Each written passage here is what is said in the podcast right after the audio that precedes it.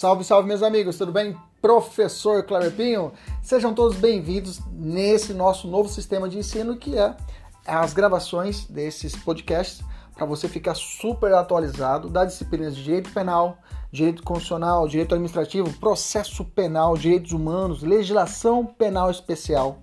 Tudo atualizado e focado para o seu concurso público e exame de ordem e, além disso, gratuita. São aulas completas.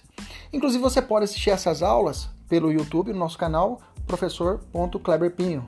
Kleberpinho com K. Fique à vontade, compartilhe, curta, nos ajude a engrandecer ainda mais o nosso canal. Um abraço, até mais. Tchau, tchau!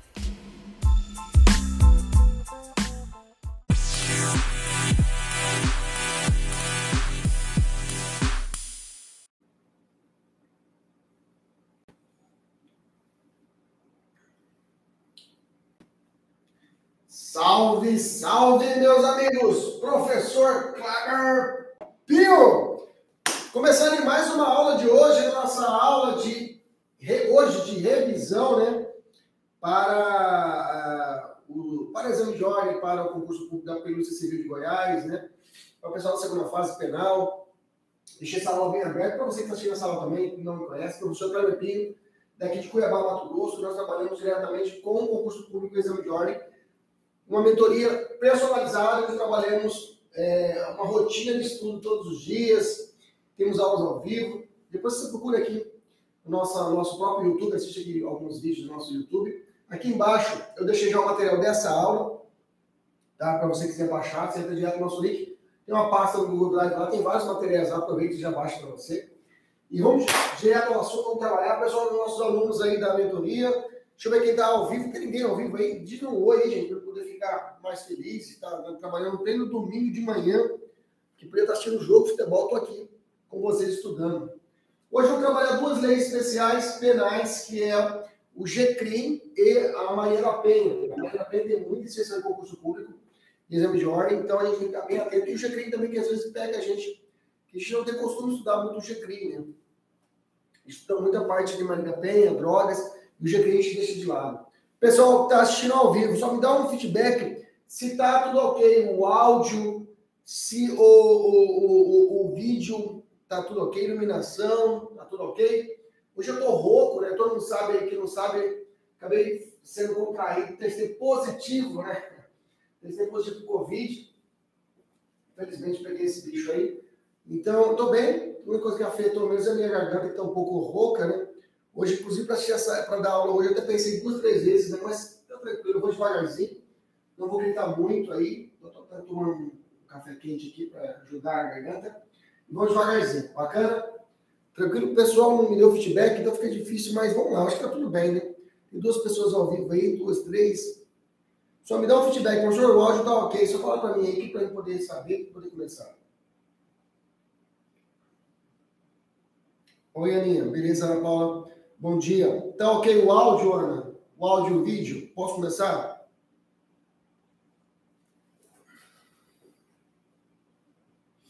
Antônio, beleza. Então vamos lá então. Tudo ok, então vamos começar. Beleza, gente, obrigado. Pessoal da mentoria, esse material já está no seu drive, tá? Só olha lá e baixar o material, tá em PDF para você assistir, para você acompanhar essa aula. Pessoal que está assistindo essa aula, eventualmente, fica à vontade, tá? Nós temos, é, esse material está no nosso, aqui na descrição do vídeo, tá? Então, hoje eu vou devagarzinho aí, que eu estou também ficar do Covid aí, devagarzinho. Até cessamos nossas aulas particulares aqui na escola, que temos aqui tem uma escola aqui em Cuiabá. Eu tenho uma sala de aula, eu, gravo essa aula presencialmente, né? Aliás, eu dou aula presencialmente gravo e transmito o pessoal que está tá, tá à distância, né? A gente tem essa estrutura aqui. Então a gente cessou por esse final de semana as atividades presenciais, mas semana que vem já. Na verdade, já até passei a fase de contágio, está contaminando, né? mas melhor a gente prevenir e a gente manter essa distância. Né? Alguns estão perguntando meus meninos, né? Eu tenho um casal, eu tenho um gêmeos, um casal de gêmeos, José e o Murilo, né? É, eles fizeram exame, minha esposa, eu acho que os três, estão, todos nós estamos com Covid, né, cara? Eles têm um ano e um mês, né? Os dois meninos. Minha esposa, eu acho que está todo mundo, segundo a o resultado dela e deles, né, provavelmente todo mundo está com Covid, até os meninos. Mas os meninos estão tudo tranquilos, né? a gente sempre preocupou com isso, né? Sempre a gente, a gente sempre deixou é, pronto para qualquer coisa de gripe, coisa assim. Então, estavam bem, com saúde bem estruturada. E eles não têm nenhuma comorbidade, graças a Deus. Então, não está tendo nenhuma uma complicação. Realmente é enjoeira, é gripe, que fica assim. Mas a gente trocou medicação e foi tudo bem. Hoje, hoje já dormindo bem de hoje para ontem para hoje. Tá tudo bem, graças a Deus. Mas a gente fica assim, né? a gente fica apreensivo e fica de olho neles, né? Tanto é que meu celular tá, tá on aqui, viu, gente? Qualquer coisinha, se bradar aqui, eu vou ter que fechar a aula e ir para casa, beleza? Eu quero feito essas, essas, uh, essas pontuações, vamos para a aula, vamos trabalhar. Então tá. Então é importante nós sabemos que é, na Lei Maria da Penha, vamos trabalhar principais pontos aqui da, do GCRIM, vamos dar os principais pontos do GCRIM, tá? Os principais pontos do GCRIM, vamos trabalhar ele. E aí vamos trabalhar o seguinte. De início, alguns alunos confundem muito a parte de competência, né? Lembra que o GCRIM, o juzgado especial, ele é dividido em dois blocos. Eu tenho o juizado especial civil, que vai do artigo 1 até o artigo 59, e o artigo 60 para frente, que é o GCRIM. Até os alunos na segunda fase penal, às vezes não arrumam nada, ou até na segunda fase de, de, de polícia, né? delegado, tudo mais, pessoa era nada. Então o GCRIM está na parte, na parte, na metade do código para frente, tá? Vamos lá. O artigo 60 diz assim: o juizado especial criminal provido por juízes togados ou togados e leigos. Juiz leigo, né? O juiz leigo é aquela, o cargo público estabelecido pela administração judiciária, onde a pessoa é um advogado, normalmente, que se habilita para trabalhar como juiz leigo. Esse juiz ele emite as sentenças até, mas quem vai ter que homologar essa sentença é o próprio juiz togado, concursado. Tá? Competência nas conciliação, julgamento e execução de infrações penais de menor potencial ofensivo. Tá? O que seria essa infração de menor potencial ofensivo, professor? Respeitar as regras de conexão e continência. É, tem que falar isso, porque se o crime for conexo, um crime G-crime, que são as crimes que não ultrapassam dois anos, uma, uma difamação, se ela for combinada com um homicídio, uma difamação homicídio, se for um crime conexo, o júri atrai essa competência. O júri vai atrair essa competência. Se eu tenho uma, um crime de crime, uma ameaça, combinada com um crime, por exemplo, de uma lesão corporal de natureza gravíssima, a vara comum atrai a competência do GCRIM. Entendeu? Então, quer dizer que esse crime de menor potencial ofensivo, ele é volátil. Ele vai ficar pendulando. Quer dizer que, se teto do crime não ultrapassar dois anos, acabou. Mas se, por exemplo, eu tiver uma calúnia e uma difamação somados os crimes, aí eu tenho um concurso de crimes, sobe para a vara. Então tem que ficar atento a isso, tá? O pessoal, os alunos, quando fazem a segunda fase de defensoria, Ministério, Ministério Público, é, de OAB também, né?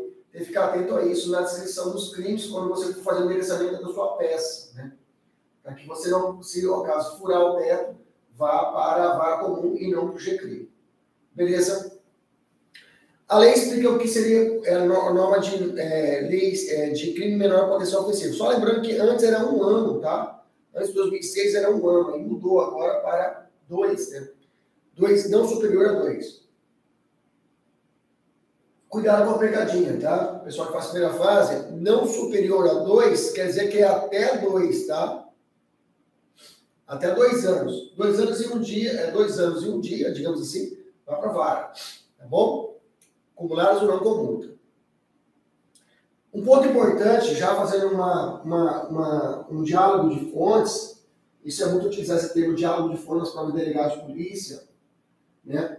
prova de, de, de, de magistratura, defensoria. Diálogo de fontes é quando você faz essa comunicação entre os códigos estatutos, tá?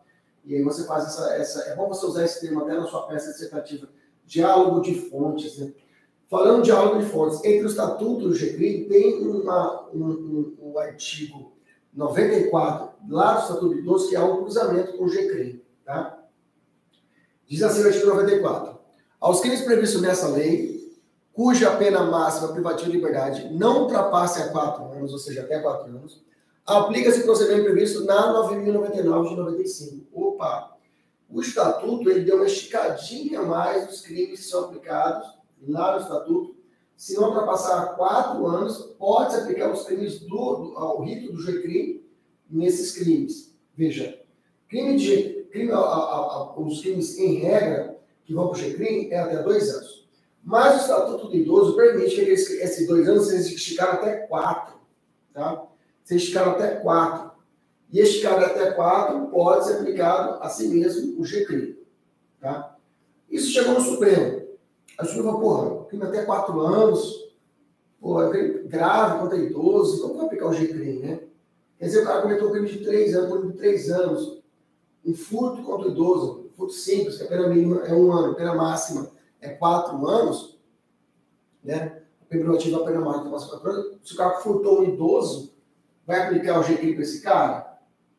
Entendeu? Aí o Supremo fez o seguinte, ele analisou o caso, houve uma ADI 3096 e fez uma interpretação conforme a Constituição desse artigo. Ele falou, calma aí, vamos ler direito. E aí eu fiz aqui separado para você entender o que, que o Supremo entendeu. O Supremo entendeu o seguinte: se o crime contra o idoso, cuja pena máxima privativa não ultrapasse a dois anos, ou seja, se o crime bate a competência do GCRIM, aplica-se integralmente o GCRIM, inclusive os institutos despenalizadores. Quais são os institutos despenalizadores do GCRIM? Já adiantando matéria. A conciliação, né, a composição de danos entre as partes. Dois, a transação penal, que é o promotor compondo com a parte contrária, com o réu. E o terceiro ponto, que é a suspensão condicional do processo promotor, diante da possibilidade de denúncia, ele chama o réu e faz um, um novo acordo, uma suspensão do processo. E ele fica suspenso o processo por um período de tempo para que ele possa cumprir as metas estabelecidas pelo promotor. Cumprindo a meta, extingue a punibilidade. Então, são essas três situações que são aplicadas ao GCRIM. Então, se o crime não ultrapassa dois anos e é contra o idoso, eu posso aplicar todos os institutos para o idoso. Tá? Dá. Não há no Estatuto do Idoso vedação expressa da aplicação do juizado especial criminal, como acontece na Maria da Penha. Na Maria da Penha, que vamos estudar hoje ainda, aprenda um macete. Quando a Maria da Penha entra pela porta, o GCRIM sai pela janela. Quando a Maria da Penha entra pela porta, o GCRIM sai pela janela. Não se aplica o GCRIM em nenhuma hipótese que existe em Maria da Penha.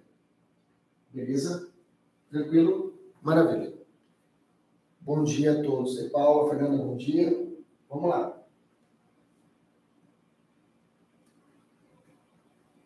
Nesse mesmo sentido, agora o Supremo diz o seguinte: se o crime contra idoso, cuja pena máxima privativa não ultrapassa 4, ou seja, 3, 4 anos, aplica-se apenas o procedimento sumaríssimo.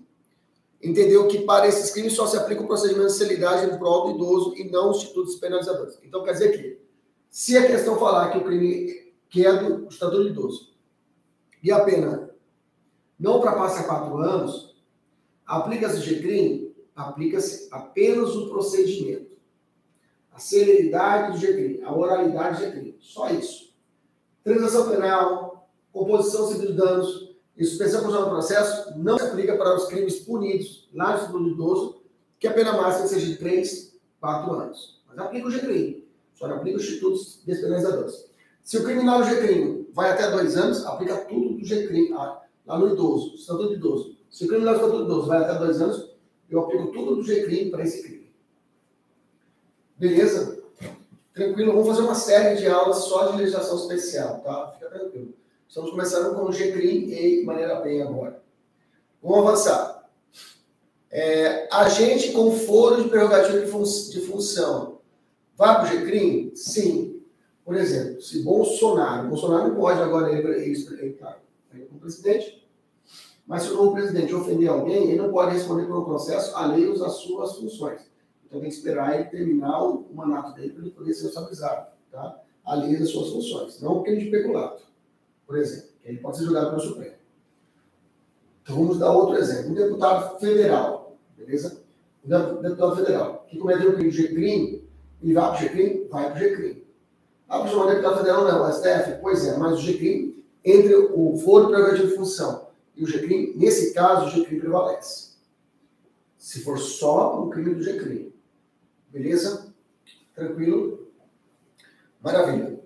Professor, que mais? Ocorrendo conexão entre crime. Ah, isso já expliquei, né? G-crime e homicídio. Outro crime, a vara especializada ou tribunal de júri, né, atrai o G-crime. Esse é o FONAGE, né? Tem o Fórum Nacional de Juízes dos Juizados Especiais, FONAGE. E FONAGE, no seu enunciado 10, diz: havendo conexão entre crimes da competência do juiz especial criminal e do juízo penal comum, prevalece competência desse. Tá? Como eu disse, então, a justiça, a justiça comum atrai a competência do GCRIM. Usuário de droga, viu, gente? O usuário, lá no artigo 28, maconheiro que a gente fala, também aplica o rito do GCRIM. Mesmo que exista um rito especial da lei de drogas. A lei de drogas tem um rito especial dela, próprio. Mas tratando do 28 do usuário, atrai a competência do GCRIM e aplica-se as regras do GCRIM. Já um detalhe importante, que tem uma decisão aqui, tá? Pode anotar um pessoal aí para fazer prova semana que vem lá em Goiás, fique atento, né? Vai fazer delegado. Existe uma decisão do Supremo que entende o seguinte, foi a Carmen Lúcia que diz o seguinte, que o usuário ele pode ser direcionado diretamente para o juiz.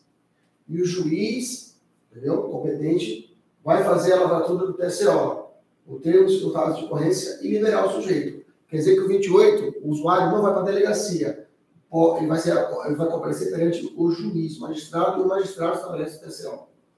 Beleza? Para que essa pessoa, o usuário, não fique contaminado com o ambiente da é, é, assim, o ambiente da delegacia. Beleza? Anota essa observaçãozinha aqui de Carmen Lúcia.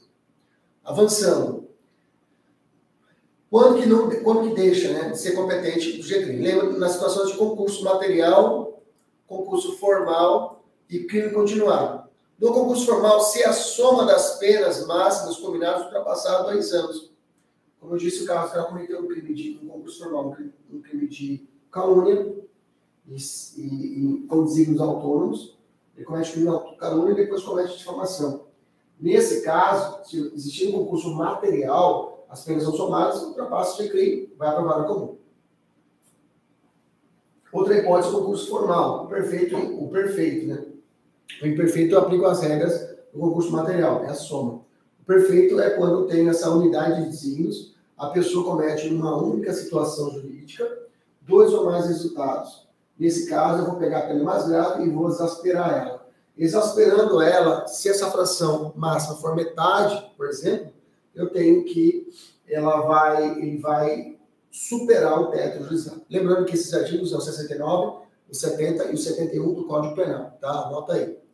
E o crime continuado, a mesma ideia, tá? Se ultrapassar, se, se exasperar a pena na fração máxima, ultrapassar dois anos, ou seja, a fração máxima dois terços, eu tenho que, nesse caso, ocorre a mutação, a transferência do juizado especial criminal para a vara comum.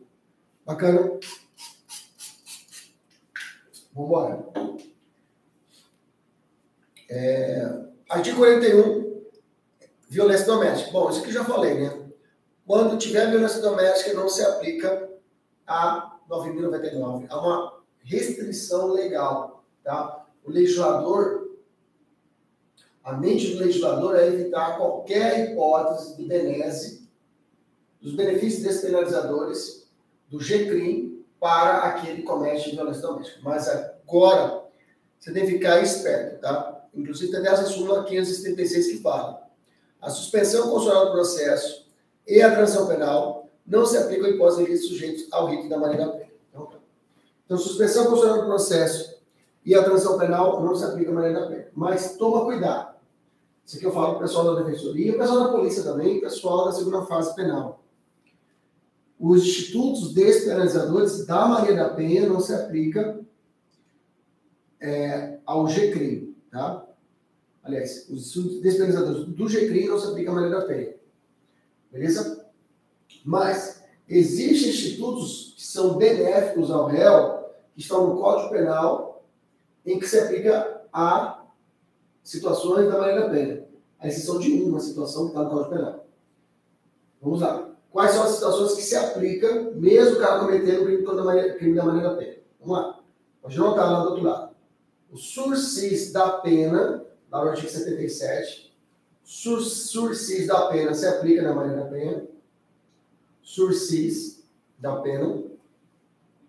livramento condicional da pena, livramento condicional da pena, livramento condicional da pena, progressão de regime, progressão de regime, progressão de regime,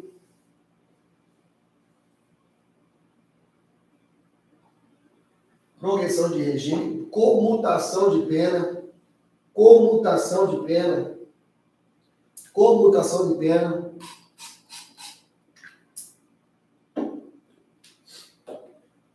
comutação de pena, saída temporária, saída temporária, saída temporária, saída temporária e permissão de saída.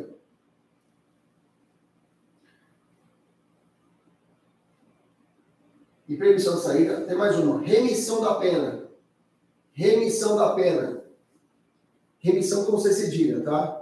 Remissão da pena remissão da pena. Todos esses benefícios de Código de Direito Penal e também da lei, lei penais, da lei de execuções penais são aplicáveis em posse de maneira plena. Ponto.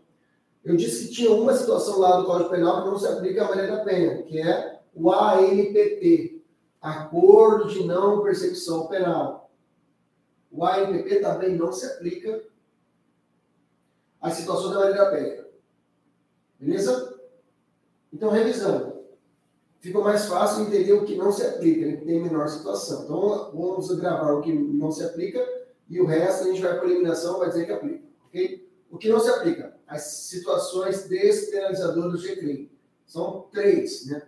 A composição de ciclo de danos, a transação penal e a suspensão constitucional do processo.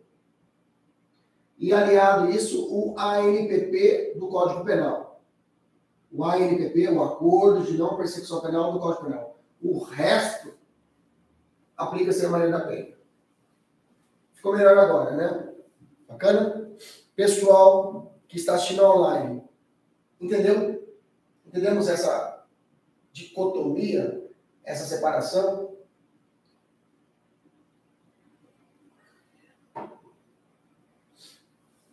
Me dá um retorno. Beleza. Isso cai muito, viu? Fica atento, viu, Aninha? Vamos lá. Não se aplica nunca e para nada, disso que já falei. Nenhum ato será adiado determinando o juiz, quando imprescindível, a condução coercitiva que deva comparecer. Vamos lá. Está dizendo que no GCRIM o juiz pode determinar a condução coercitiva. No GCRI, o juiz pode determinar a condição coercitiva. Mas, o que seria essa condução coercitiva? E quem que deve ser conduzido coercitivamente? Primeiro de tudo, essa discussão saiu de uma análise do Supremo do artigo 260 do Código de Processo Penal. Tá? Foi muito bem depois daquela hipótese, quando agora o atual presidente eleito, quando ele sofreu aquela condução coercitiva que foi até o aeroporto de Congonhas, lembra disso? E tinha essa interpretação do 260, se você o 260, falava que o, o, o, o, o investigado ele poderia ser conduzido né, para o interrogatório. Ou seja, eu pegava o sujeito na casa dele e levava ele com força até, abaixo de vara, até o interrogatório, para ser interrogado. Entendeu? O investigado ou acusado. O Supremo falou que o interrogado ele não pode sofrer condução coercitiva. O Supremo entendeu que o interrogado ele não pode sofrer condução coercitiva para o interrogatório. Isso é uma coisa. Mas ele pode sofrer, e qualquer pessoa pode sofrer condução coercitiva quando for, por exemplo, testemunha. Ou, por exemplo, o próprio investigado ou o próprio denunciado para realizar determinado ato. Por exemplo, a situação de é, realização de é, reconhecimento de pessoas e coisas, tá? É, então, nesse caso, para determinados atos processuais, comparecer à audiência, entendeu? Então, a ideia é o seguinte: pegar o investigado ou o réu, é, através de condução coercitiva, ele vai para ser interrogado, não pode. Mas pode pegar o réu investigado e levar para ser testemunha, testemunha vai até um reconhecimento de pessoas? Pode. Ou outro ato processual? Pode. Ou até uma testemunha? Pode. Beleza? Então, só toma cuidado com essa expressão utilizada para o interrogatório, que essa o Supremo diz que não pode ser aplicada, tá? Assim, caso você determinar com o civil investigado dos réus para interrogatório, a conduta poderá ensejar responsabilidade civil, disciplinar e penal do agente, ilicitude das provas obtidas e responsabilidade civil do Estado. É o pessoal que faz a parte de defesa, o pessoal que estava fazendo segunda fase de OAB ou segunda fase de defensoria pública, fique atento a isso. Que essa é uma preliminar, se caso ocorreu disso, deve ser suscitada de cerceamento de defesa de prova ilícita. Ok? Beleza? Maravilha. É, vamos avançar. Meios de impugnação do GCRIM. O que, que eu posso impugnar no GCRIM? O GCRIM tem apelação? Tem. Apelação penal é, 15, é 10 dias, né? diferente do direito penal, do Código de Processo Penal, que fala que se interpõe em 5. Né? A, a, a, o seu pedido de interposição de recurso. Depois de 8 até 8 para 8 dias as razões, aqui eu tenho que é tudo junto. 10 dias eu tenho que juntar tudo. Tá? Apelação. Tá? Lembra que no civil eles chamam de recurso nominado, mas aqui no criminal é apelação mesmo, tá? Embaixo da declaração aqui são cinco dias, tá? E interrompe o prazo para o recurso principal. Então quer dizer que se eu tenho 10 dias para entrar com recurso de apelação, tenho 10 dias. 1, 2, 3, 4, 5, 6, 7, 8, 9, 10. 10 dias. Ok? Se eu, em 5 dias, eu entro com um, dois, três, quatro, cinco, entro até aqui, ó. No quinto dia, eu entro com os embargos de declaração para sanar qualquer obscuridade nesses cinco primeiros dias, entendeu? Esses cinco, os prazos para o próximo recurso é interrompido, ou seja, é zerado. Então, quer dizer que, depois que for julgado os embargos, nasce para mim mais um prazo de 10 dias. Então, eu tenho cinco faltavam, vou inteirar mais cinco. Um, dois, três, quatro, cinco. Entendeu? Interrompeu o prazo, quer dizer que eu posso, ele recomeça a contar do zero para mais um prazo de 10 dias para o próximo recurso. Para o curso de apelação, depois que for julgado os embargos. Beleza? Recurso extraordinário pode, cuidado, não posso ter recurso especial, tá? Recurso especial não nasce usado especial criminal. Só posso recurso extraordinário. Só posso ir direto para o STF, o STJ eu não passo.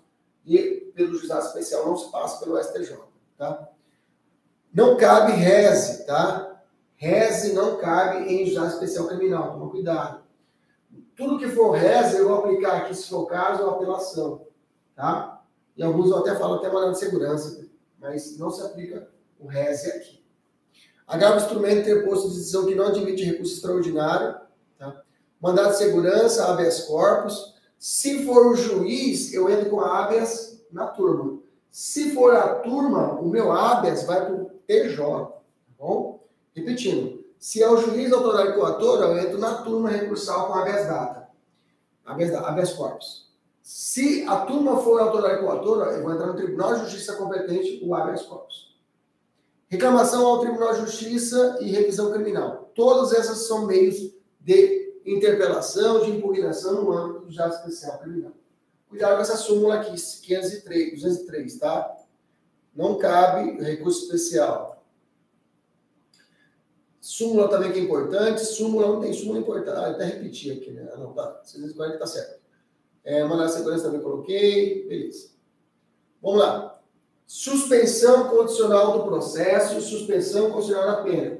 Suspensão, eu já expliquei lá atrás. Suspensão constitucional da pena sobre SIS é lá no Código Penal. Suspensão constitucional do processo é aqui no GCRIM. Beleza? Quais as diferenças, professor, da suspensão constitucional do processo do GCRIM com a suspensão constitucional da pena? Tá? Tá até o contrário. Né? Aqui é o processo, aqui é a pena. Né? Pena, Código Penal. Processo, GCRIM.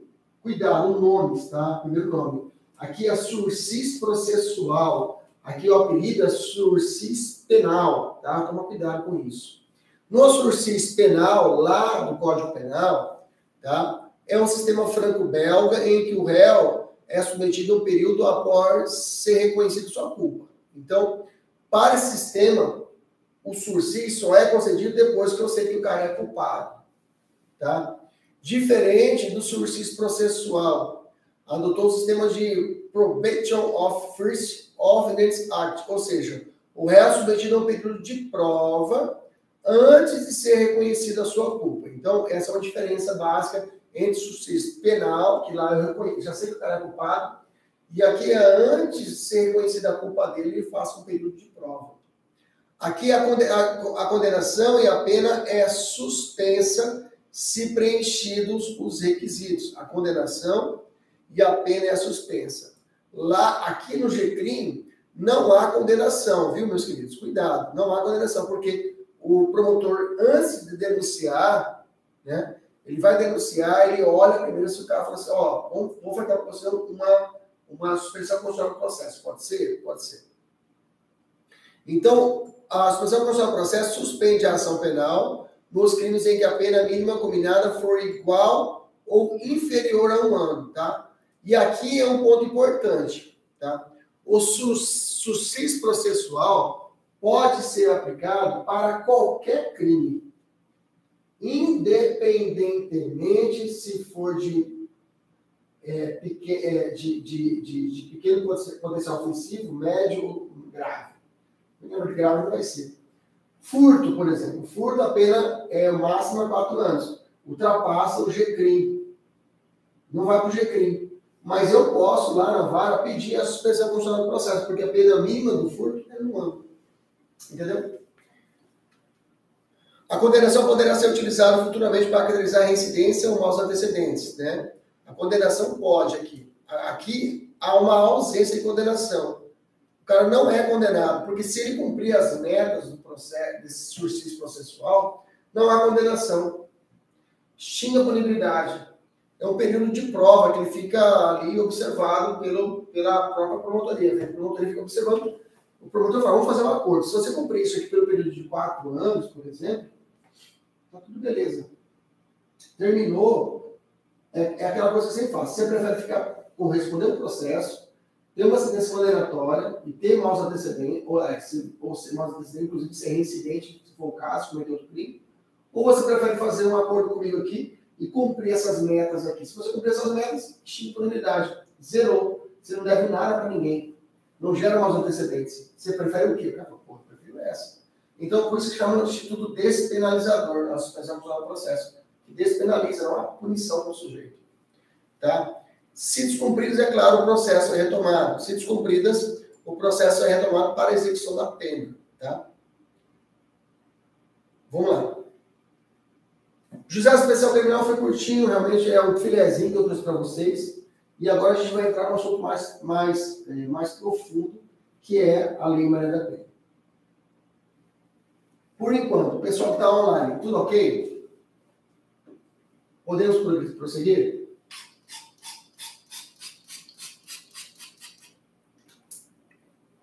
Está muito devagar? Estou muito lento? Estou lento, né? Não tem como ser mais rápido, gente. A garganta está Tô lento, né? Mais lento do que o comum, né? Mas tá dando certo, tá dando certo. Então tá bom.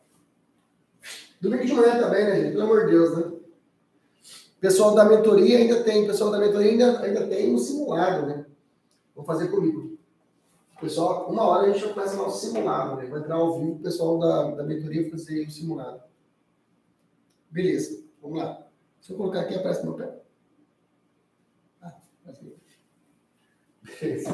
Eu tô descalço, já meu pé tá doendo. O que, que é preocupante? Minha, minha doença? Não, né? Vamos lá. Lei Maria da Penha, vamos lá.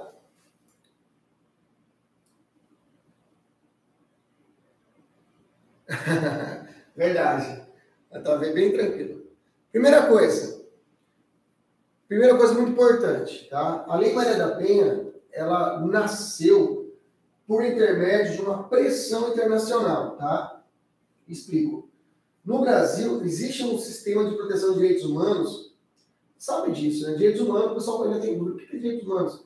É aquela coisa que eu sempre falo, dentro da sua casa é você que cuida da educação dos seus filhos, né? Beleza. Você que manda, não é? Beleza. Mas bom, você pode fazer punir seu filho de qualquer forma? Pode algemar ele? Não, não pode. Porque tem uma lei protetiva fora disso, que é o ECA e a Constituição. Né? Da sua casa existe um, um sistema que protege. Mesma coisa nos países. Dentro de cada país existe um sistema global que protege esses países. A gente chama isso de sistema da ONU. E tem nas Américas, nos continentes, uns sistemas que são locais. Aqui no, no nas Américas existe o sistema interamericano. Existe uma norma que regulamenta toda a aplicação de direitos humanos nesse sistema, que é o chamado Pacto de São José da Costa Rica. Essa norma, ela fica ali fora observando. E existe dois órgãos dessa norma que fazem o quê? Que fazem como órgãos, um administrativo e outro jurisdicional, que recebem as reclamações do povo desses países, dos povos desses países. Falou, o Brasil está me sacaneando aqui.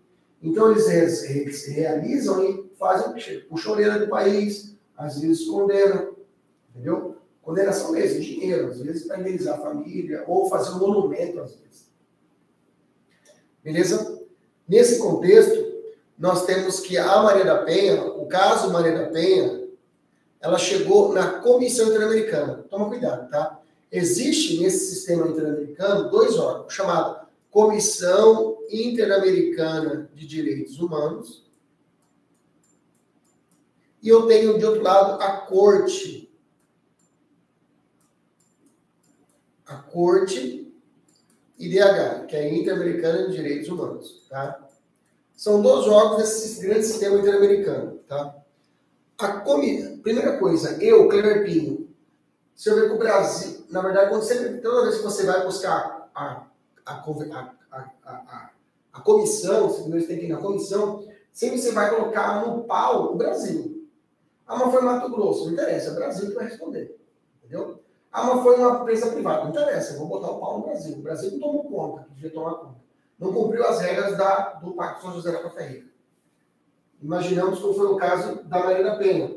No caso da Maria da Penha, houve uma situação de impunidade no processo dela, que não se passou 17 anos no processo dela, para, com responsável, responsável pela tentativa de homicídio em face da Maria Penha, que ficou paraplégica em razão de agressões perpetradas pelo seu marido à época. Tá? Então o processo dela levou 17 anos para ser punido uma tentativa de homicídio, entendeu? Então nisso, a família dela buscou um advogado e eles buscaram a Comissão Interamericana de Direitos Humanos. A comissão é como se fosse o nosso promotor de justiça. Por exemplo, você não leva um processo direto para o juiz, no caso de homicídio, por exemplo. Tem que procurar o promotor de justiça. Aí procurar um delegado, o delegado faz um inquérito, manda para o promotor e o promotor entra com ação. Não é assim? Beleza? Então, a comissão interamericana ela faz essa função. Ela pega o, o, o seu caso, analisa, e aí leva para a corte. E a corte decide condenar o Brasil. Só que nesse caso da Maria da Penha, a própria comissão ela não decidiu. Entendeu? Ela não mandou para a corte. Ela mesma falou assim: vamos fazer o seguinte a comissão, né, ela foi, aplicou a convenção, a convenção do Pará e ela fez uma recomendação ao Brasil. Ela pode fazer isso, vou fazer uma recomendação. Que o Brasil prosseguisse intensificar o processo de reforma que evite a tolerância estatal e o tratamento discriminatório em relação à violência doméstica contra as mulheres. Então, cuidado. Se você viu na prova dizendo que a Maria Penha foi a primeira condenação do Brasil por violência doméstica, está errado. O Brasil não foi condenado porque não chegou o processo chegar na corte. Na corte é condenação. Lá, lá é um órgão judicial. Porrada. Tá? Porque a Maria Penha parou na comissão, que é a comissão que manda para a corte. Entendeu? Qual que é a primeira decisão, professor? Hoje que o Brasil foi condenado por violência doméstica. Aí sim, é o caso Márcia Barbosa, tá? É o caso Márcia Barbosa aqui caso Márcia Barbosa. Essa foi a primeira condenação do Brasil no âmbito da corte em que houve uma condenação pela violência doméstica. Beleza? Tranquilo essa parte introdutória? Pessoal que vai fazer PC Goiás semana que vem. Tudo tranquilo? Pessoal delegado, né? Que é investigador ano que vem. Dica do escrivão e a gente. Tranquilo? Ótimo. Então vamos lá. Então vamos avançar. O artigo 5 né, ficou apertadinho aqui, que trata as configurações de violência, né? É, para efeitos dessa lei, configura violência doméstica contra a mulher qualquer ação ou omissão baseada no gênero que lhe cause a morte, lesão, sofrimento físico, sexual, psicológico, dano patrimonial. Aí vem as hipóteses, no âmbito da unidade doméstica, no âmbito do âmbito da família, no âmbito da, em qualquer relação íntima de afeto na qual o agressor conviva ou tenha convido como ofendida, abrange relacionamentos atuais ou pretéritos, independente de coabitação, as relações, independentemente de coabitação, isso que sempre cai na prova, né? Fala que a pessoa tem que estar morando junto para que haja Maria da Penha. As relações pessoais enunciadas em artigo independem de orientação sexual, tá? A pessoa pode ser homossexual, mas sendo mulher, haverá proteção. A ideia é a seguinte, a proteção da da Penha, a norma, a lei Penha, ela protege a mulher, tá? Vítima de violência doméstica. Então, não há aplicação da da Penha para o homem, tá? Nós, esses dias, ontem eu estava resolvendo com os alunos uma questão a respeito do 129, parágrafo 9 do Código Penal. O 129, parágrafo 9 trata uma hipótese de violência doméstica através da lesão corporal. E esse nome pode ser aplicado o, o homem, por exemplo. O homem pode ser vítima de violência doméstica de uma lesão corporal. O 129, 9. Mas esse homem não receberá a proteção da Maria da Penha, porque ele é homem. Entendeu? Inclusive, agora tem o parágrafo 13 do 129, que é artigo novo, parágrafo novo, que ali fala aqui especialmente de violência doméstica da mulher. Aí separou, tirou o nono do 13. Tá? Então, quer dizer que mulher, violência doméstica, é o 129, parágrafo 13 agora do Código Penal. Tá?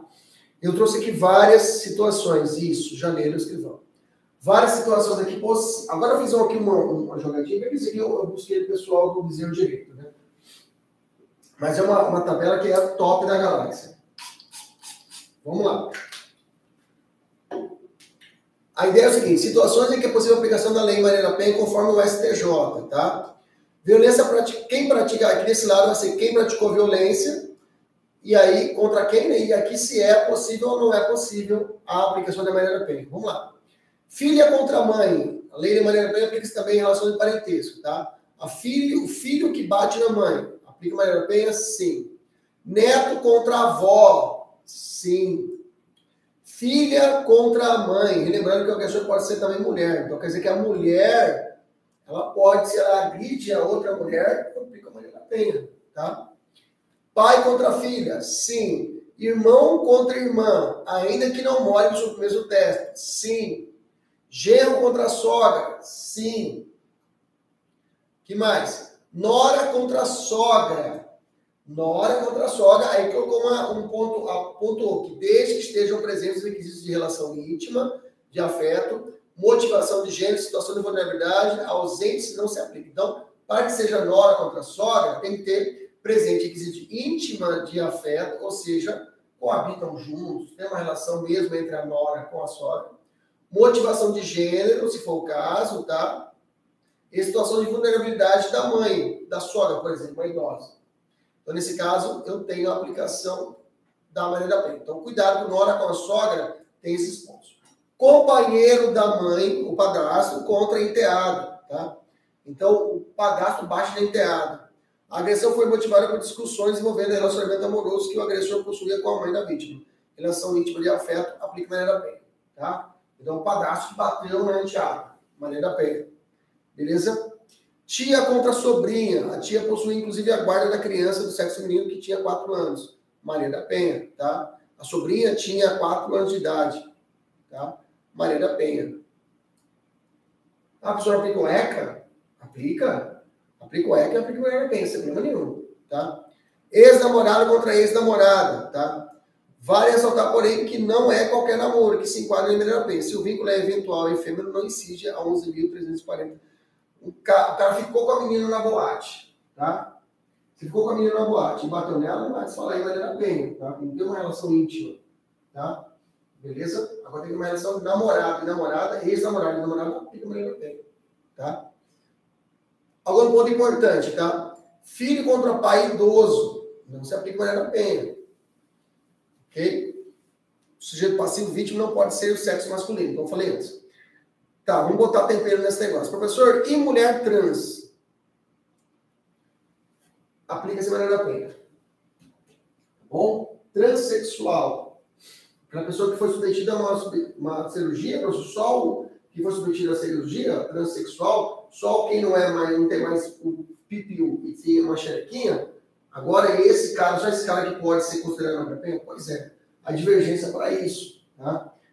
Para que tanto é verdade que para que a pessoa seja considerada uma pessoa trans, ela não precisa necessariamente ser submetida a, a, a, a, uma cirurgia de transgenetização, né? Até o reconhecimento como pessoa trans, ela pode. Não. Eu sou, eu sou sexo masculino. Se quiser colocar meu nome social de Anitta Garibaldi, pode ser. Não há problema nenhum. Mas o transexual, há a corrente doutrinária que fala que é necessário essa. Uma fala que sim, outra fala que não é necessária a transgenização. Mas, enfim.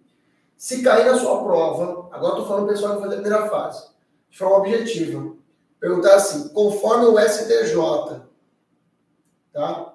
É a possível aplicação da Maria Penha às mulheres trans em situação de violência doméstica? Vai dizer sim. Beleza? Bom, segunda fase, segunda fase, pessoal pela defesa, defensoria e OAB. Se caiu a situação de mulher trans, vai falar que aplica a Maria Penha. Sem dó nem piedade. Tá bom? Beleza? Pessoal, entendeu isso aqui? Importante, vamos parar um pouquinho, entendemos essa parte?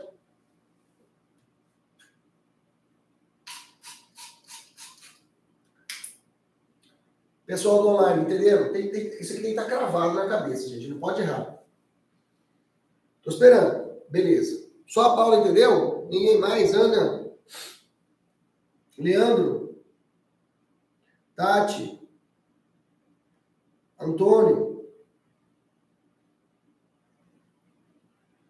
Beleza. Vamos embora. Vamos avançar então. Presunção legal de hipossuficiência, tá? Da mulher vítima de violência doméstica. Toda mulher que é vítima de violência doméstica é presumido hipossuficiente, tá? Ou seja, não significa, contudo, que sempre que houver uma agressão contra uma mulher deverá se aplicar a medida da penha, tá? Tem que interpretar assim, é hipossuficiente na situação de que é necessário de uma estrutura protetiva no Estado. Mas não é sempre que haja uma violência contra a mulher que eu posso dizer que há aplicação da medida da penha. Tem que ter os requisitos, intimidade, afetividade, que eu falei lá atrás. Tá bom? Vamos avançar. Súmulas. Gente, súmula é muito importante. O pessoal na segunda fase de defensoria, OAB, tem que estar marcado já as súmulas aí da Maria da Penha. Deixa eu separar para você, mas tem que estar marcado.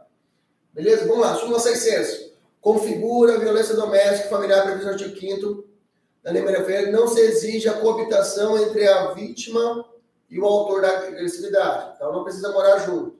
Tá? Súmula 536. A suspensão por seu processo, a transação penal não se aplica para a Maria da Penha. Você já sabe, já está na sua cabeça. Mas é bom ter essa súmula na cabeça para fundamentação na sua peça. Tá? 589. É inaplicável o princípio da insignificância. Lembra disso. Insignificância é atipicidade for material. É atipicidade material. Ih, lascou tudo. Material, não esqueça. É a primeira tese que tem que abrir na sua peça. Pessoal, se não faz a primeira tese que escrever é a atipicidade material. Se for aqui numa peça que tenha insignificância. Tá bom?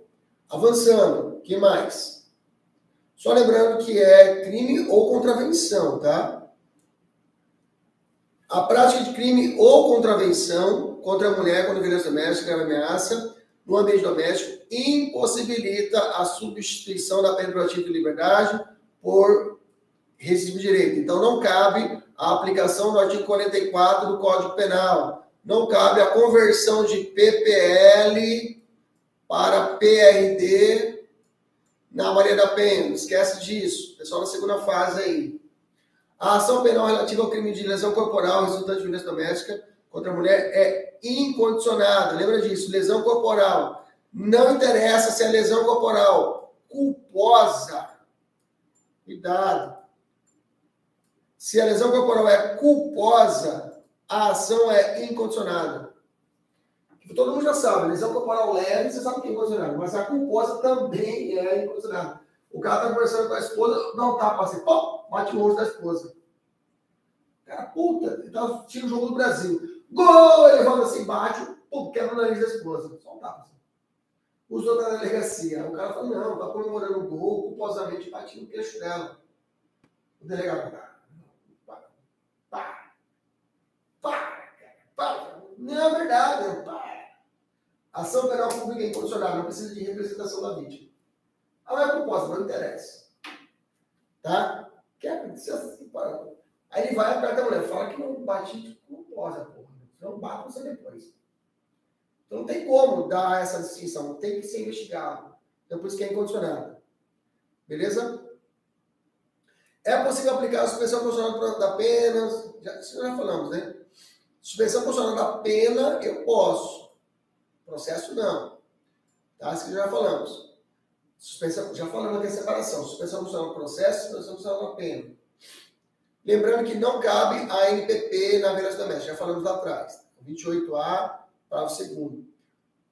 O disposto desse artigo não se aplica aos seguintes hipóteses: nos crimes praticados no âmbito de violência doméstica ou familiar ou praticado contra a mulher por razões de condição de sexo feminino em favor do agressor. Tá? Existe uma, é, uma cuidado com a pornografia de vingança, tá? Pode aparecer na sua prova. Inclusive, isso foi analisado no STJ, nesse recurso especial, tá? Em 2020. O que é essa pornografia de vingança? O nome já ajuda, né? O cara vai e pega as fotos íntimas da sua ex-namorada e coloca na internet, tá? A exposição pornográfica não consentida, da qual a pornografia de vingança é uma espécie constituída um grave lesão aos direitos da personalidade da pessoa exposta. Indevidamente, além de configurar uma grave forma de violência de gênero, e que deve ser combatida conforme contundente pelos meios jurídicos disponíveis bom? Então, essa pornografia de vingança é considerada uma violência contra a mulher e pode ser considerada crime, tá? Beleza? Vias de fatos no caso de violência doméstica. O que, que tem, Leandro? O que, que você quer que eu fale? Já vou adiantar o que você vai falar. vou até falar uma coisa. Via de fato é contravenção penal, né? Primeira coisa, contravenção penal. Ah, professor, só foi uma, um. rasgou a roupa da esposa. Né? Porque, de fato, o ânimos não é a violência, né? Mas rasgou a roupa da esposa. A ação penal pública é incondicionada. Tá? A ação penal pública é incondicionada. Não tem conversa, não tem. Tem que discutir isso. Bacana? Não tem significância também. Tá? Ah, mas foi só uma lesão corporal. Tá? Mas já vou adiantar. Já vou adiantar. A pergunta é: se for uma violência, é, uma contravenção penal de vias de fato, rasgou a roupa da esposa, viu, Leandro? Boa pergunta, eu vou te ajudar agora. Primeira pergunta, aplica significância? Não, já respondemos que não. Posso aplicar uma outra benefício? Não, também não se aplica. Crime contravenção não tem conversa. Mas, anote. Contravenção penal de vias de fato, por exemplo, não enseja prisão preventiva do agressor. Repetindo. Repetindo. Isso é importante. Contravenção penal, por exemplo, vias de fato, não leva a prisão, não, não é passível de fundamentação de prisão preventiva contra o agressor. Disse contravenção penal de vias de fato, por exemplo. Beleza? Porque a contravenção penal não pode gerar prisão preventiva. Agora, se for uma lesão corporal, leve que seja, culposa que seja, essa sim enseja prisão preventiva. Beleza? Leandro, entendeu isso? Pessoal, entendemos isso? Cuidado, tá? É uma jurisprudência contrária ao S... É, normalmente a gente faz tudo protegido à mulher. Mas tem duas jurisprudências do STJ que é contra a mulher. A contravenção penal não gera preventiva, e a outra, que eu vou adiantar agora, é que as escusas absolutórias do artigo 181 e 183 permanecem na hora da pena. Por exemplo, eu sempre dou esse exemplo. Se eu estou lá em casa, dei, uma, dei, dei a minha aula, coloco o meu dinheirinho, ganhei lá 500 reais da hora aula, coloquei no meu guarda-roupa. A minha esposa vai lá e pega esses 500 reais e coloca uma, o bilhetinho e coloca perdeu o mané. Eu olho, foi 500 reais. Houve crime de furto do, da mulher para o homem? Não, não há crime de furto. Beleza? Tranquilo? Outra situação, o cara cachaceiro. A mulher vende seus, seus doces, seus frutos, o cara já tem situação de violência contra a esposa, já, já apaziguou a ameaça, mas ela já retratou, beleza? Mas já existe esse, esse ânimo contra ele. E ele, entorpecente, cachaça, usuário de droga, ela deixa 500 reais lá dentro do, do, da, da cômoda lá, que é para comprar o leite das crianças. Ele vai lá e pega o dinheiro dela para tomar cachaça. É uma violência patrimonial, das hipóteses de violência. É uma violência patrimonial. Pegou o dinheiro dela. Dinheiro dela. Só que nesse caso, eu posso aplicar a escusa que eu apliquei da minha esposa que pegou meu dinheiro, entendeu? Posso aplicar o artigo 181 do Código Penal, que não há crime patrimonial entre os cônjuges, mesmo que a vítima seja mulher. Essa é, um, é, uma, é uma jurisprudência perigosa.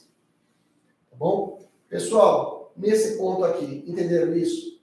Essas duas jurisprudências contrárias à Maria da Penha? Sim ou não? Só me dá um ok.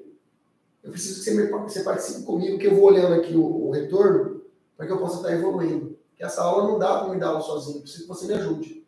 Ajuda aí, fala só um ok, um joinha, eu já fico já mais feliz aqui, consigo trabalhar.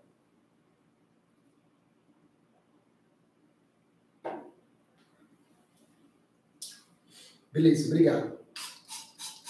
Vamos lá. Vou acabar com o negócio desse dia inteiro. Vamos avançar então. Perseguição, o famoso stalking, né? Já vamos falar desse crime aqui agora, já adianta ele. Está no artigo 147A do Código Penal. Na mesma época, não foi mais o mesmo, o mesmo artigo, mas tem o 149A que vai falar do stalking, 149, 147B que trata da violência psicológica contra a mulher. Tá? Vieram pareados. E os amigadores adoram brincar pareadamente, colocar os dois um lado do outro. O stalking, tá? que é perseguir alguém reiteradamente por qualquer meio, ameaçando-lhe a integridade física, psicológica, restringindo a capacidade de locomoção, ou de qualquer forma invadindo ou perturbando sua esfera de liberdade, pena de reclusão de seis meses, seis meses a dois anos e multa. Tá? Esse crime aqui é mediante representação, tá? A pessoa tem que representar. Tem que falar, delegado, eu quero que ele seja processado. Se depois de seis meses a pessoa não representou, ocorreu a decadência. Beleza? É uma preliminar de mérito, você coloca lá. Essa perseguição reiterada é, é um crime habitual. Então quer dizer que o que, que é um crime habitual? É um crime, for, é um crime formal, né? não precisa ajudar o naturalista, mas é um crime habitual. O que, que é um crime habitual? Essa, até fala, perseguição. Antes tinha esse termo stalk, a gente via isso muito no Instagram, né? O que, que é stalkear? A pessoa, você conheceu a pessoa no dia, no dia seguinte, a pessoa no Instagram curtia todas as suas postagens, né? Aí você vê a fotinha da pessoa, quando está me stalkeando, está me perseguindo, né? Mas isso era, uma, uma, uma, era um termo benéfico, né? Agora não, stalk é a ideia de perseguição. É aquela pessoa chata pra caramba, que você conheceu numa noite e o cara fica ali, cara, é um chiclete, entendeu? Você já conheceu, tenho certeza que a maioria das pessoas já tem um relacionamento, conhece alguém com um chiclete, ou já ouviu falar de alguém que é muito chiclete. Aquela pessoa que fica ligando direto, enchendo o saco, falando. Só que essa, ele chega, ele, é uma pessoa que começa a passar dos limites. Entendeu? A pessoa começa a invadir a sua privacidade, começa a ir onde você vai, começa a te é, é, ameaça, interage física e psicológica, fica te ligando direto, perseguindo. Então, tem que ter várias ações reiteradas para configurar o 147A. Uma, cuidado, isso é bom para a segunda fase, viu, pessoal da OAB e Defensoria. Uma única ação, você fez uma vez só, não é crime de 147A. A questão tem que trazer que a pessoa reiterou mais de uma vez. Tá? A pessoa ficou ali perseguindo. Beleza? Esse é crime de ação penal pública condicionada à representação. Eu tenho que ir lá representar. Eu quero que seja processado. Tá? A reclusão de seis meses a dois anos em multa. Cuidado, existe o cyberstalking, tá?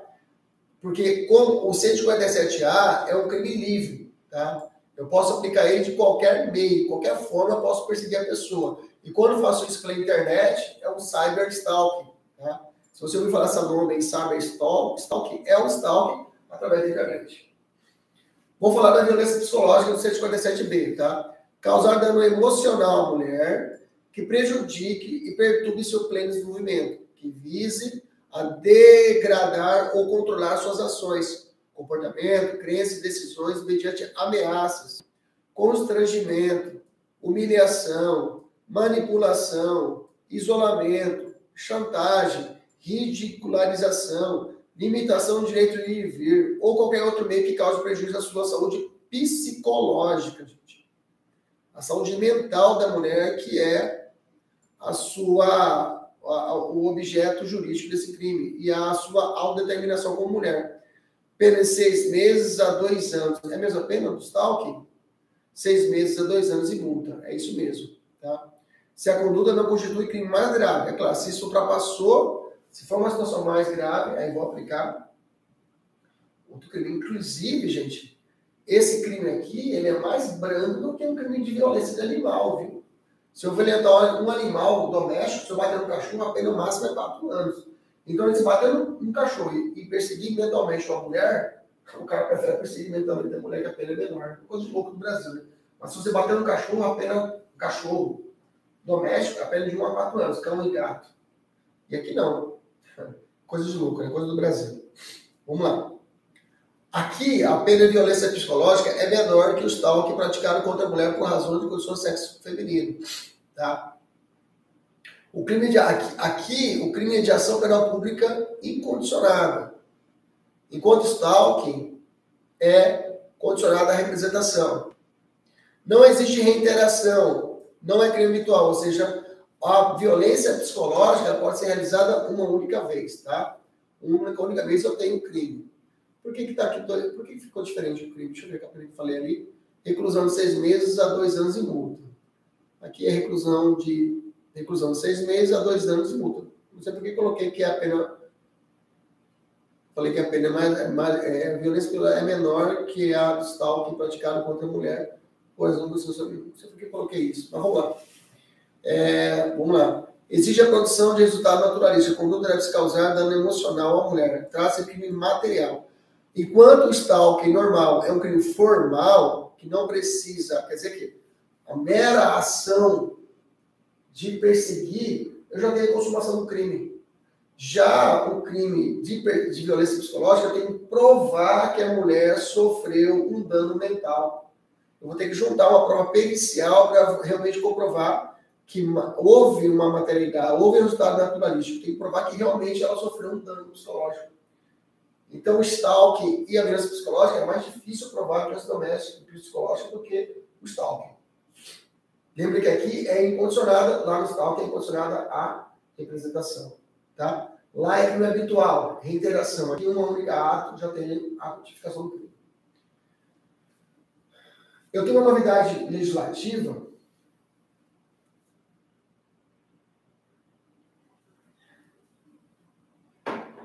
Não, não cansada aqui, pô. Deixa eu respirar aqui um pouquinho. Eu tenho uma novidade legislativa que está no artigo 326B do Código Penal, aliás, da Lei Maria da Penha, que diz o seguinte, sobre a violência política contra a mulher, tá? É uma, foi o treino 26B que veio com, em 2021. Algumas novidades legislativas eu vou trazer para você que são, saltam os olhos do examinador, tá? Assediar, constranger, humilhar, perseguir ou ameaçar por qualquer meio candidata a cargo eletivo, tá? É a chamada violência política. Ou detentores de mandato eletivo utilizando-se de menosprezo, ou discriminação à condição de mulher ou à sua cor, à sua cor raça, etnia, com finalidade de impedir ou dificultar a sua campanha eleitoral ou desempenho de mandato eletivo. Né?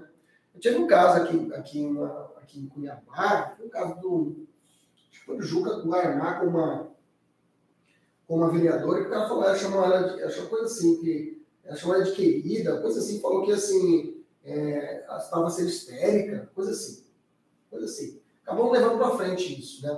Mas era uma hipótese que eu visualizei ali da notificação desse crime, tá?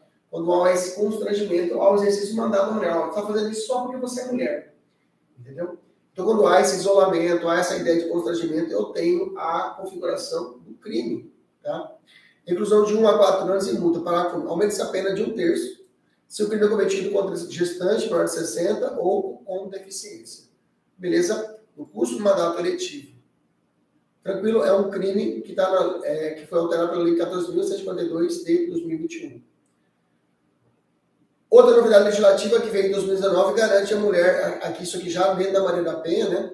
Que é o artigo 9, parágrafo 7. A mulher em situação de violência doméstica tem prioridade para matricular seus dependentes em institutos de educação básica mais próximo de seu domicílio ou transferi-los para essas instituições mediante a apresentação de documentos comprobatórios do registro da ocorrência policial ou do processo de violência doméstica e familiar em curso. Okay? Então, ela pode matricular os seus filhos mais próximos do seu domicílio com essa documentação que comprova realmente o processo de investigação ou a ocorrência, polícia, a ocorrência policial do crime que ela está sofrendo violência doméstica. Beleza? Outra alteração, autor de violência doméstica é de ressarcir. Artigo 9, parágrafo 6 também diz o seguinte: o ressarcimento de que trata o parágrafo 4 e 5 desse artigo não poderá importar ônus de qualquer natureza ao patrimônio da mulher e dos seus dependentes, nem configurar atenuante, ou seja, a possibilidade de substituição da pena aplicada. Tá? Então, é o caso do autor de violência doméstica, deve ressarcir os gastos do poder público com assistente de saúde à vítima e com os dispositivos de segurança utilizados para evitar a nova agressão. Então, nessa ideia, o agressor ele responde financeiramente sobre os danos, sobre os gastos realizados na assistência à saúde à vítima. Tá? Ele tem que pagar os gastos que ela teve em situação de violência doméstica, se for utilizado atendimento, por exemplo, no âmbito privado. Beleza? Novidade legislativa, depoimento sem dano, tá? Artigo 10A, tá? É direito da mulher em situação de violência doméstica familiar o atendimento policial e pericial especializado e ininterrupto e prestado por servidores preferencialmente, toma cuidado, tá? Preferencialmente do sexo feminino, previamente capacitados. Cuidado, não é obrigatoriamente, pessoal na primeira fase, tá? Eu tenho uma matéria que se comunica com o, o, a maneira, com o direito penal da Maria P, que é, o, a, da, é uma matéria da criminologia. O pessoal da OAB dá uma segurada aqui, que é um pouquinho mais alto. O pessoal mais pessoal delegado. Mas vem comigo. Existem três espécies de vitimização: primária, secundária e terciária. Vitimização primária é quando, por exemplo, a pessoa sofre a violência. Quando a pessoa é estuprada, por exemplo. Vitimização secundária é quando ela vai até a delegacia, chega na delegacia, quem estuprou foi o filho do promotor. E aí não fazem nada para poder adiantar esse processo de investigação. E terceira, a vitimização terciária é a família, é a sociedade falar, ah, você está um shortinho curto, na rave, na festa, na balada, então você mereceu ser estuprada. É isso. Tá? A mulher sofre, às vezes, as três áreas de vitimização. Teve uma prova da Defensoria Pública que ficou bacana as alternativas, que eu trouxe aqui de exemplo. Por exemplo, vitimização primária. No dia 16 de outubro, após dia exaustivo do trabalho, quando chegava em sua casa, às 23 horas, em um bairro afastado da cidade, Maria foi estuprada. Naquela mesma data, foi acionada a polícia, quando então foi lavrado o motivo de ocorrência e tomado providências médicas legais que constatou a lesão sofrida. Ela foi estuprada. Vitimização pela primeira vez. Vitimização secundária. Em novembro, fora a delegacia de polícia prestar informações, quando relatou o ocorrido, relembrando todo o dano vivido, em dezembro, fora ao fórum da comarca, onde mais uma vez Maria foi questionada sobre os fatos revivendo mais uma vez o trauma ocorrido. Então ela foi ao fórum, onde mais uma vez teve que relembrar todo o ocorrido. Tá? Poderia ser mais caprichado aqui essa alternativa, falar que realmente ela é, demorou para ser analisado o caso, ou foi feito um menosprezo da sua situação. É mais comum colocar aqui na delegacia, né? Ela foi menosprezada. Tá? E vitimização terciária. Após o fato, Maria passou a perceber que seus vizinhos, já sabendo do ocorrido, olhavam de forma sarcástica, como se tivesse dado causa ao fato e até tomou conhecimento de comentários maldosos, tais como também com as roupas que usava, também como anda rebolando para cima e para baixo, etc. E aqui deixou profundamente magoada, humilhada e indignada.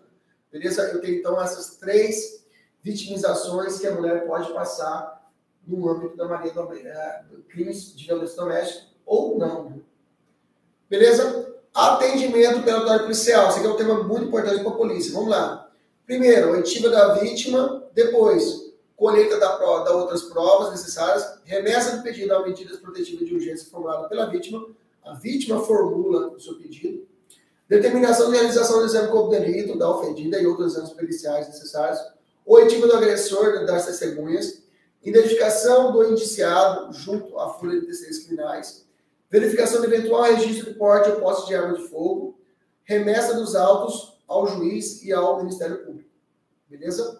Isso aqui é importante do porte ou posse de arma, porque ele pode perder através das medidas protetivas. É possível a autoridade policial conceder medidas protetivas de urgência? Putz, isso aqui é muito importante. Vamos lá, vamos grifar. Pode ou não pode? Pode, existe essa divergência, né? Óbvio que não, polícia não pode, quem só pode é promotor de justiça e magistrado. Promotor requerendo ao magistrado.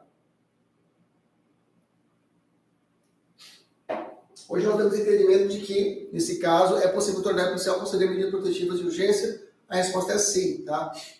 A Lei 13.505 de 2017, né, que existia essa possibilidade, foi vetada, né?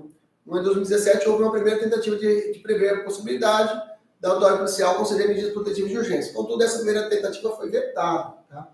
Depois de 2019, já no MADI, a 6138, confirmou a constitucionalidade. Então diz assim, no ano de 2019, em nova tentativa, a Lei Maria Penha agora passou a prever a possibilidade da autoridade policial conceder medidas protetivas de urgência, a qual foi questionada na DI 6138 e, enfim, confirmada a sua constitucionalidade. Então é possível a autoridade policial conceder medidas de urgência, né? Mas eu volto nesse assunto. Unidade Legislativa, Lei 14.188 de 2021. Inserção da integridade psicológica, artigo 12c. Tá?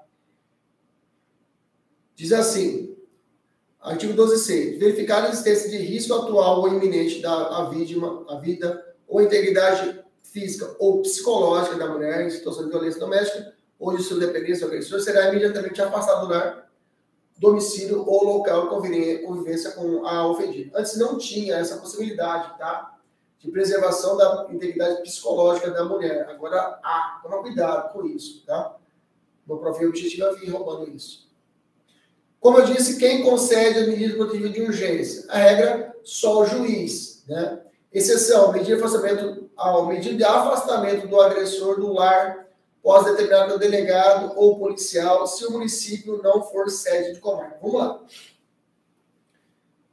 Vamos lá. Se houver risco atual iminente à vida ou integridade física e psicológica da mulher ou seus dependentes, o agressor deverá ser imediatamente afastado do lar, domicílio ou local de convivência com o ofendido. Esse afastamento será determinado. Primeira opção. Quem faz esse, essa primeira opção? Juiz. Professor, não tem juiz, está de férias. Então vamos lá. Delegado de polícia.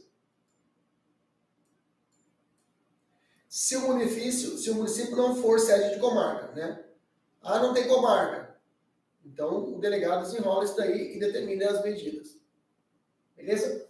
Professor, e aí? Pelo policial civil militar, se o município não for sede de comarca e não houver delegado disponível no, no momento. Então, toma cuidado, tá?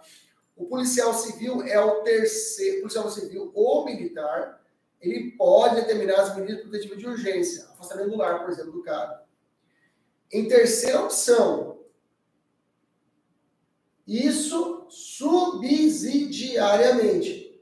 Não tem delegado, ok? Não é sede de comarca, não tem juiz. Aí entra aí. Primeira opção, juiz. Segundo, delegado, se não for sede de comarca. Se for sede de comarca e o juiz não está presente, o delegado não pode. Entendeu? Tem que esperar o juiz chegar para o juiz determinar. Agora, se não for sede de comarca, acontece, porque o município perto do outro, só o município vizinho que tem a comarca, o outro é abrange aquela comarca. Nesse caso, o delegado pode.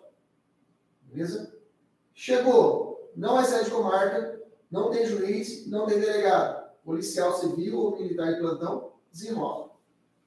Beleza? Toma cuidado com isso, tá? Avançando. Se a medida for concedida por delegado ou policiais, situação 2 3, o juiz será comunicado no prazo máximo de 24 horas. Beleza. Ele decidirá em igual prazo sobre a manutenção ou a revogação da medida aplicada, devendo dar ciência ao MP concomitantemente. As demais medidas protetivas deverão ser sempre concedidas pela autoridade judicial. Vedação liberdade provisória. Não será concedida a liberdade provisória se o autor, o autor de um crime praticado contra a vida doméstica e contra a mulher caso esteja demonstrado que a soltura do agente acarretará algum risco, integridade física ou vítima, risco de integridade medida protetiva de urgência. Então, nesse caso, não há liberdade provisória. Tá? Beleza? É constitucional o artigo 12c da Lei Maria da Penha que autoriza, em algumas hipóteses, a aplicação pela autoridade policial de medida protetiva de urgência em favor da mulher. Isso que nós já falamos lá atrás, né? É vale a atuação supletiva excepcional de delegados de polícia e de policiais a fim de afastar o agressor do lar domicílio ou local de convivência com a ofendida quando constatado risco atual ou iminente à vida ou integridade da mulher, situação de violência doméstica ou dependentes, conforme o 12C da Maria da Penha. Ok? Beleza. Competência. Toma cuidado, tá? Pode perguntar para você. A, a, a, a, vara de proteção da violência doméstica, ela, ela era interdisciplinar. Por quê? Ela vai atuar não só de matérias focadas para bens penais. O afastamento administrativo do sujeito de serviço público, ou a possibilidade da mulher ficar é, da suspensa do seu serviço por seis meses, sem ocorrer prejuízo do seu, do seu emprego, né? Nesses casos, eu tenho a possibilidade da aplicação de normas administrativas na Maria Penha. Como também posso aplicar o direito civil na Maria. Eu posso ali dentro da Maria da Penha já, na vara especializada, já fazer o divórcio do cara. Só que tomar cuidado, tá? Partilha de bens eu não faço na Maria da Penha, na vara. Aí tem que ser na vara especializada, da família sucessória, tá? Então, a ofendida por opção, ela pode. A ofendida tem opção de ação de divórcio e de dissolução de união estável no juizado especial da Maria da Penha. Agora, se for é, partilha de bens, separar a casa, os bens, aí exclui isso da competência do juiz especial Maria da Penha, a proteção relacionada à partilha de bens. Então, a partilha de bens, Maria da Penha não faz, tá? A vara especializada não faz partilha de bens. Toma cuidado com isso aqui, tá? Quem faz? Aí remete para a vara comum de família e sucessões e lá resolve. Beleza? Vamos lá. Retratação, isso aqui é um ponto importantíssimo. Tá? Eu já até coloquei aqui na frente a retratação, né? Já adiantando, ó.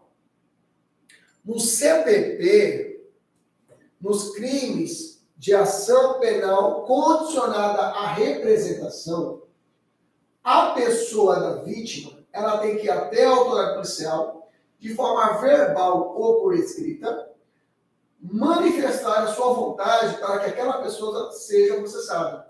Eu tenho que fazer isso já na delegacia, porque o inquérito vai começar com a minha representação. Se o crime assim exigir, quando é que eu sei que o crime existe? O crime fala, esse crime se processa mediante representação, como está o que eu falei lá atrás. Entendeu? Então, nesse caso, eu tenho que manifestar. O cara está me perseguindo, essa menina está me perseguindo. Tá? Tá ameaçando, quer casar comigo, não quero, estou correndo dela, não gosto. Então, nesse caso, eu tenho que representar. Depois eu conheço a autoria, eu tenho seis meses para fazer isso. Beleza? No caso do stalking. Aí encontrei com a menina depois, assim, ela falou assim, oh, eu queria ficar com você, eu sei que vai ser muito feio. Aí não quero mais você. Aí não quero mais correr atrás de você. Ah, beleza. Você volta à delegacia, olha, eu quero retratar aí, ó. O menino largou de mim, não está correndo mais atrás de mim. Beleza, pode ir embora, segue sua vida. Agora, digamos que seja uma situação do ex-namorado, que tá ali, ó, batendo duro em cima da menina, ele tá querendo fugir do cara, o cara tá ali batendo duro, perseguindo ela. É stalking, mas agora eu tô abarcando a Maria da Penha, entendeu? Aí, nesses casos, nesse stalking que tem Maria da Penha, a menina tem que representar, beleza? Ela representa, tranquilo? Representou na delegacia. Começa a investigação. Ela fala assim, aí ela vai e faz as pazes com o ex-namorado. Falou, olha, eu quero retirar a minha representação, quero voltar atrás, quero retratar. Como está sob o rótulo da Maria Penha, essa retratação dela não tem como ser feita na delegacia. Ela vai ter que buscar o juiz em uma audiência especial onde vai estar o juiz, o promotor, a vítima, o acusado e seus advogados, e ali ela pode voltar atrás na representação. Acontece isso muito na ameaça, né? Porque de ameaça acontece isso muito. A mulher é ameaçada e aí realiza a retratação na audiência.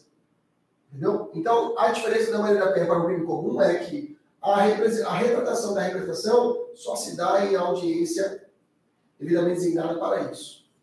E antes da denúncia. Beleza? Aqui eu falei, né? O 16 da maneira bem que trata disso, ó. Só será admitida a renúncia à representação perante o juiz em audiência especialmente designada para tal, antes do recebimento da denúncia. Tá? Cuidado, tá? Não é oferecimento. É recebimento da denúncia. Toma cuidado. Então, já foi protocolada a denúncia. Tá? Já foi protocolada. Então, entre o juiz assinar a denúncia da BAE e começar o processo, ele dá esse time e ouve se é possível a retratação. Até o segundo denúncia, isso. Antes, antes do exame, ou seja, até. Cai muito na prova, né? Fala antes do recebimento da denúncia, mas a prova às vezes coloca, em vez de falar antes, falar até o recebimento da denúncia. É a mesma coisa, né? A retratação social é admitida perante o juiz em audiência especializada para tanto. Tá? Aqui não. A, a, retratação oferece até o oferecimento da denúncia. Olha a diferença. Aqui é o recebimento. Então é importante não confundir.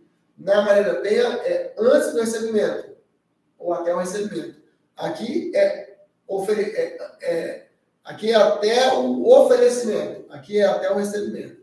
Tá? Oferecimento é protocolo, ir lá protocolar.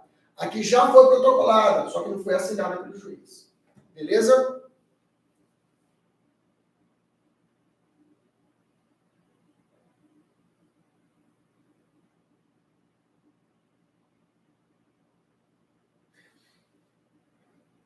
Bom, Marlon está perguntando, professor, tá, divórcio de bens, né? Está falando o seguinte, porque eu disse que a partilha de bens só se faz na vara comum, né?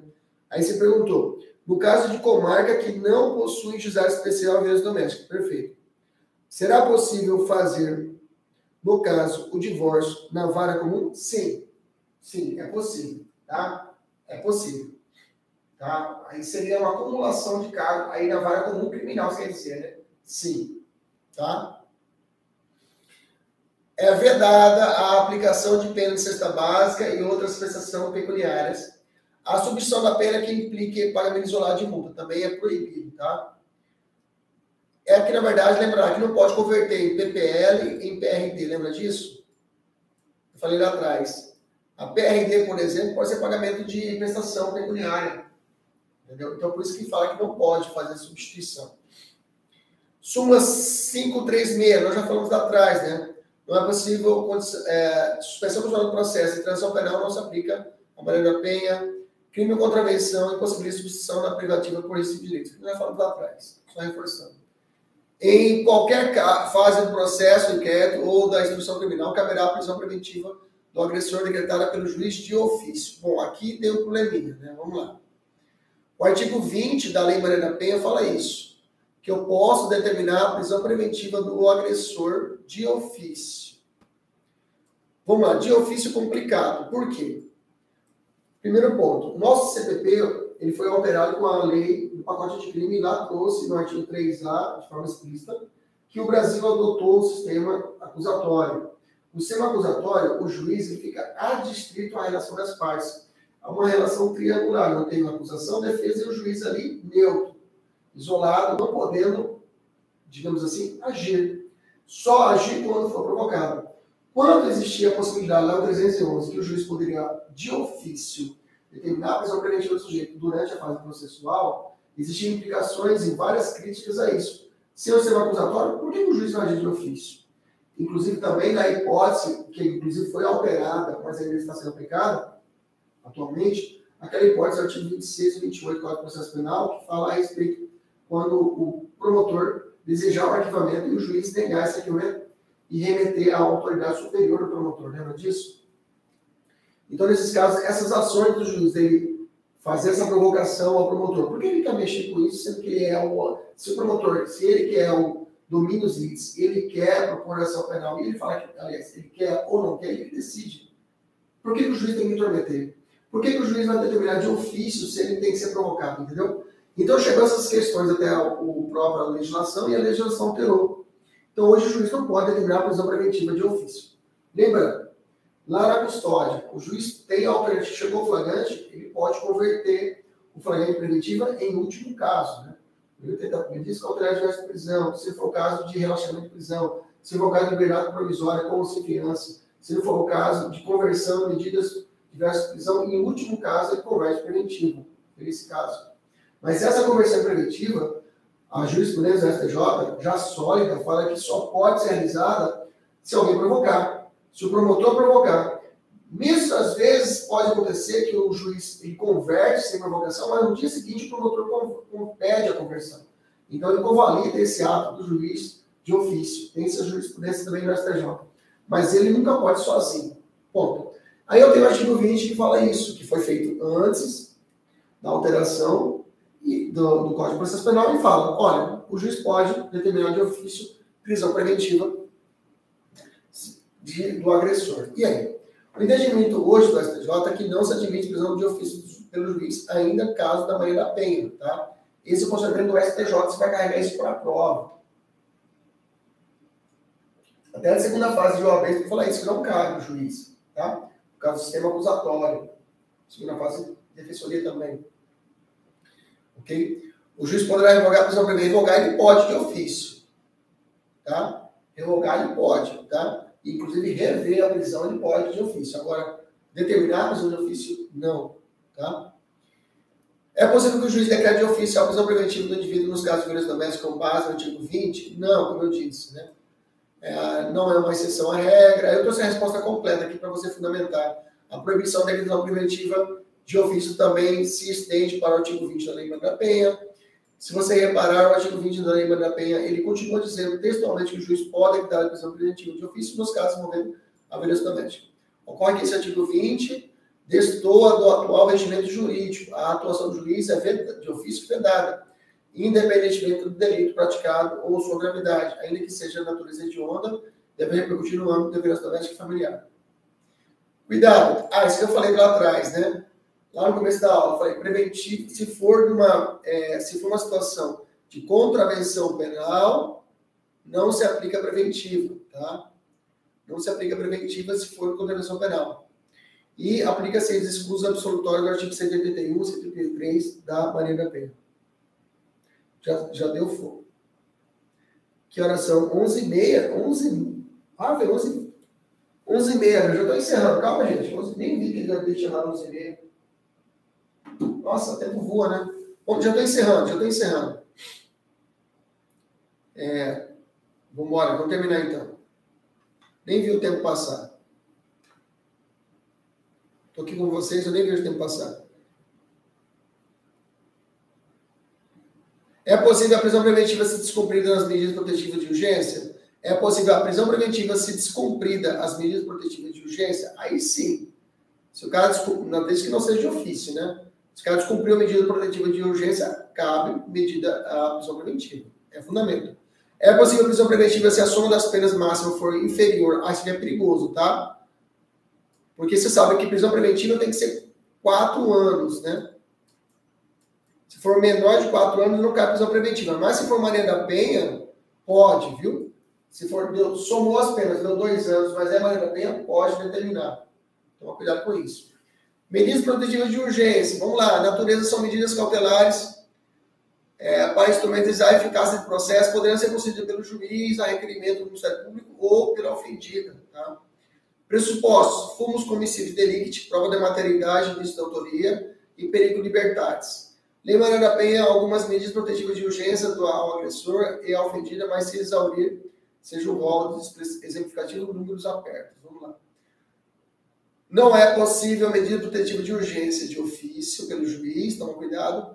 Não é possível prisão preventiva de ofício pelo juiz, já falei. Cabe a cláusula rex stantibus, ou seja, as medidas protetivas de urgência poderão ser substituídas a qualquer tempo. Tá? A medida protetiva de urgência pode ser aplicada de maneira isolada ou cumulativa, ou forma conjunta ou separada. As medidas protetivas de urgência podem ser concedidas de imediato, contraditório diferido depois eu posso questionar isso, independente da audiência das partes, ou dos comandos de medida protetiva de urgência importa crime do artigo 24A, vou falar desse crime. Medidas protetivas de urgência que obriga o agressor. Vamos lá. Suspensão de posse e extinção de arma de fogo. Toma cuidado, tá? Vamos lá. Que mais? Afastamento do lar. Isso aqui é fácil. Proibição de aproximação do ofendido e seus familiares. Testemunhas. Fixação limite mínimo de distância. Tá? Proibição de contato com o ofendido e familiares testemunhas. Proibição de frequentar determinados lugares. Restrição ou suspensão de visita aos dependentes menores que mais? Prestação de alimentos provisórios e provisionais provisórios. Comparecimento do agressor a programas de recuperação e reeducação e acompanhamento psicológico do agressor. Todas essas são medidas protetivas de urgência que obrigam o agressor. E a ofendida, encaminhamento da vítima aos seus dependentes ao programa oficial comunitário, recondução do domicílio e afastamento do agressor, aí normalmente policialmente faz esse, policialmente faz esse acompanhamento, afastamento da ofendida do lar, separação de corpos. Além disso, matrícula independentes ofendidas no né, independente de existência de ah, isso é importante, matrícula dos dependentes da ofendida instituição de educação básica mais próxima ou transferência para instituições independentemente do limite de vagas, existência de vagas. Restituição de bens, proibição temporária para compra e venda de locação de propriedade comum, suspensão das procurações conferidas ao pelo ofendido ao agressor e calção provisória mediante depósito judicial. Tá? É indevida a manutenção, a manutenção de, de medida protetiva na hipótese de conclusão do inquérito policial sem indiciamento do acusado. Tá? É indevida a manutenção de medidas protetivas na hipótese de conclusão do inquérito sem indiciamento. Então, eu não posso manter essas medidas protetivas se o réu não foi, se o cara sequer foi indiciado. Tá? Se ele foi indiciado, não posso medir medidas protetivas. Se ele não foi indiciado no inquérito, então retira as medidas é, protetivas. Tá? Se ele descumpriu a medida protetiva, é crime. Artigo 24A. Esse aqui é perigoso, tá?